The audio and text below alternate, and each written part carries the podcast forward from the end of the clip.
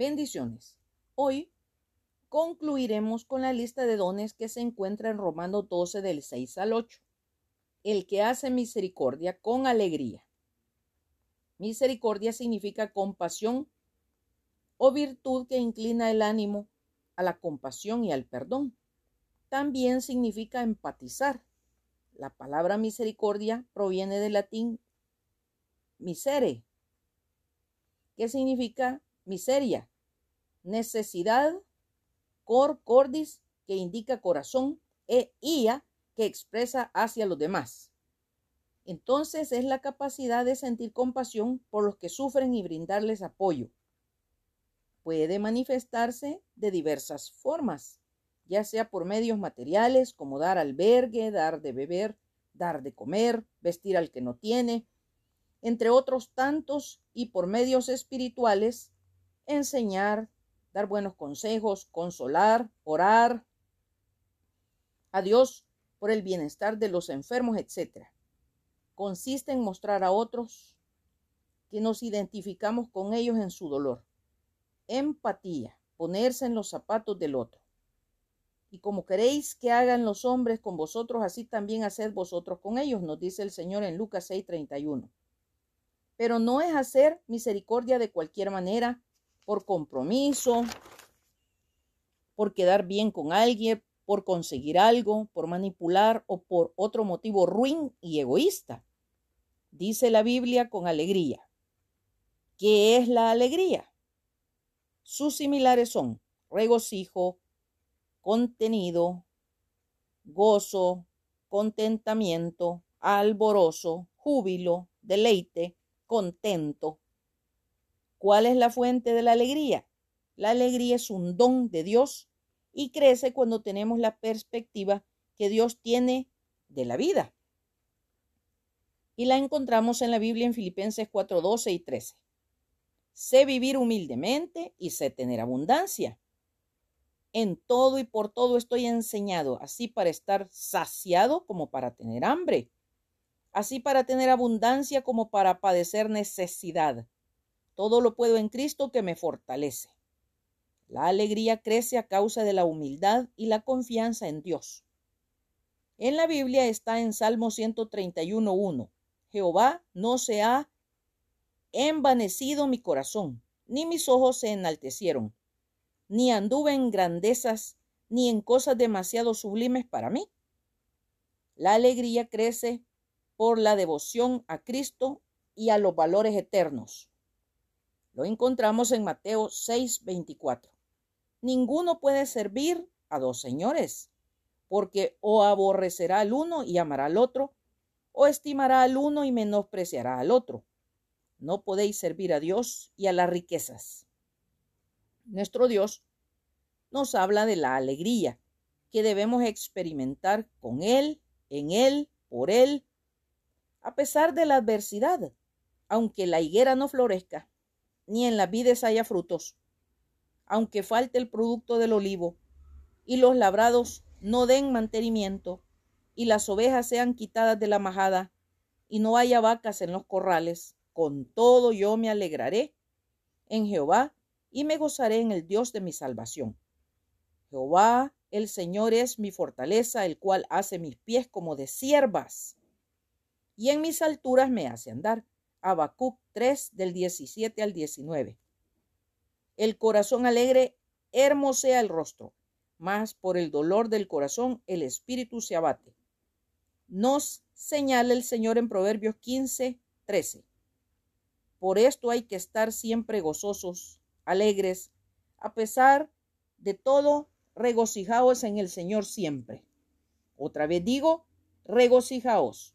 Vuestra gentileza sea conocida de todos los hombres. El Señor está cerca.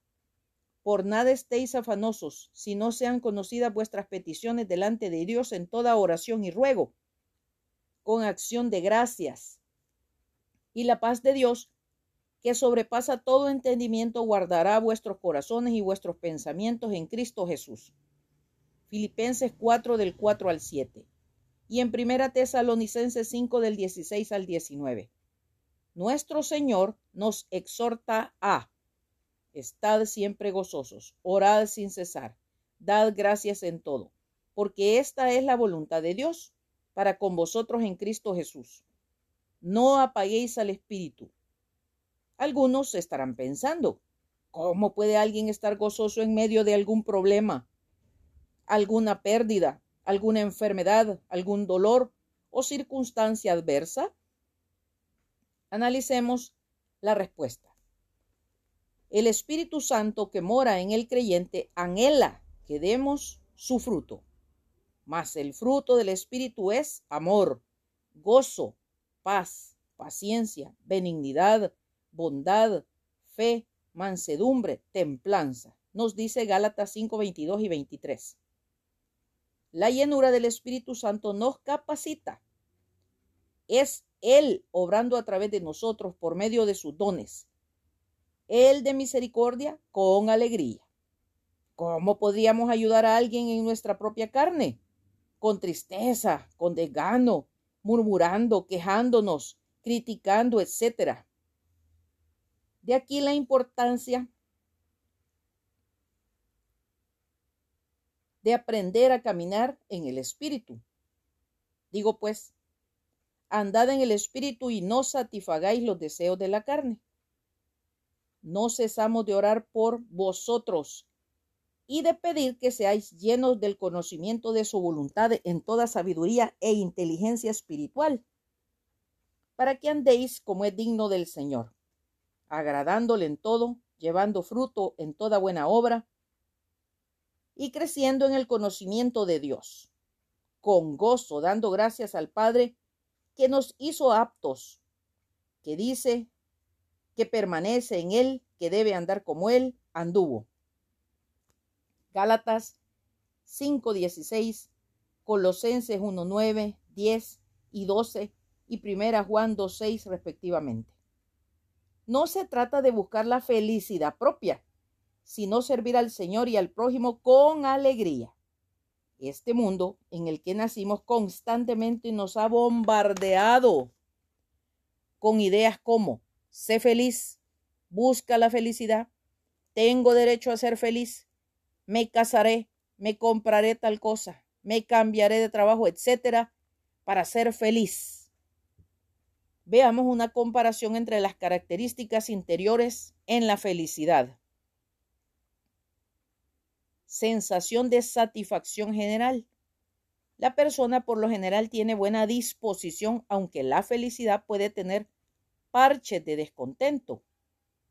Ahora veamos en la alegría.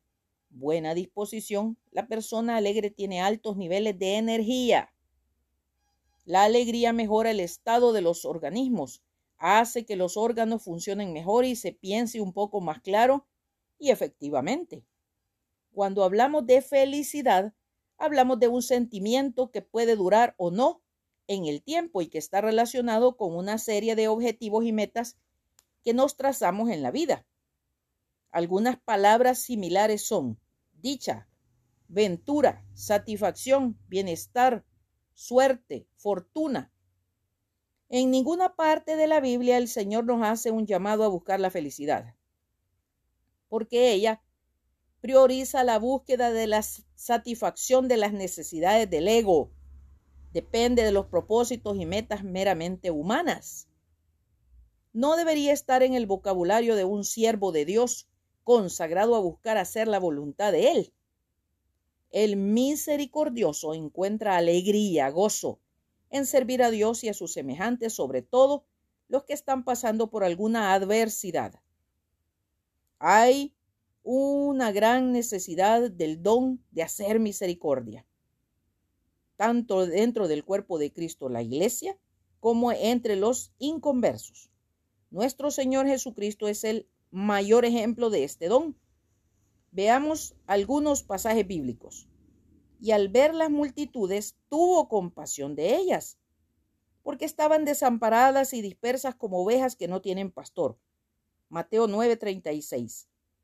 Y saliendo Jesús, vio una gran multitud y tuvo compasión de ellos y sanó a los que de ellos estaban enfermos. Mateo 14, 14. Entonces Jesús compadecido le tocó los ojos y enseguida recibieron la vista. Y le siguieron. Mateo 20, 34. Y Jesús, teniendo misericordia de él, extendió la mano y le tocó y le dijo, quiero, sé limpio. Marcos 1, 41. Tengo compasión de la gente, porque ya hace tres días que están conmigo y no tienen que comer. Marcos 8, 2. Y cuando el Señor la vio, se compadeció de ella y le dijo, no llores. Lucas 7:13. Nuestro Señor Jesucristo se identificó profundamente con la gente. Además, hizo misericordia a muchos. No basta con identificarse o simpatizar con la gente. Debemos hacerles misericordia, ministrarlos al desconsolado brindarle compañía y ofrecer una palabra de consuelo. Al solitario se le debe ofrecer compañía y amistad. Al desalentado una palabra de aliento. Al pecador se le debe mostrar el amor de Dios a través de la salvación obrada por su Hijo, amado nuestro Señor Jesucristo, etc. No basta, por ejemplo, identificarse con los huérfanos y las viudas. Hay que ayudarles en forma objetiva y práctica también. Si alguno se cree religioso entre vosotros y no refrena su lengua, sino que engaña su corazón, la religión del tal es vana. La religión pura y sin mácula delante de Dios el Padre es esta. Visitar a los huérfanos y a las viudas en sus tribulaciones y guardarse sin mancha del mundo, nos dice el Señor en Santiago 1, 26 y 27. Es muy importante que en el cuerpo de Cristo la iglesia muchos creyentes tengan el don de hacer misericordia, porque este don apoya y fortalece a los otros dones. Hagamos un ejercicio mental al considerar que el que tiene el don de la evangelización debe también tener el don de hacer misericordia. Este don le ayudará a simpatizar y a identificarse con los inconversos. Entonces el don de evangelización será efectivo. Bernabé ofrece un ejemplo de una persona que posee el don de hacer misericordia. Fue un hombre de gran compasión. Veamos cómo nos lo presenta un pasaje en Hechos 9 del 26 al 28. Cuando llegó a Jerusalén, trataba de juntarse con los discípulos, pero todos le tenían miedo, no queriendo que fuese discípulo. Entonces Bernabé, tomándole, lo trajo a los apóstoles y les contó cómo Saulo había visto en el camino al Señor, al cual el cual le había hablado valerosamente en el nombre de Jesús, y estaba con ellos en Jerusalén, y entraba y salía. Si Dios nos presta la vida, el próximo domingo seguiremos estudiando sobre la obra del Espíritu Santo. Pero vosotros, amados, edificando sobre vuestra santísima fe, orando en el Espíritu Santo, conservaos en el amor de Dios, esperando la misericordia de nuestro Señor Jesucristo para vida eterna. Nos recomienda el Señor en Judas 20 y 21. Maranata Cristo viene pronto. Dios nos guarde y bendiga atentamente. Lic Acevedo, colaboradora de Riego.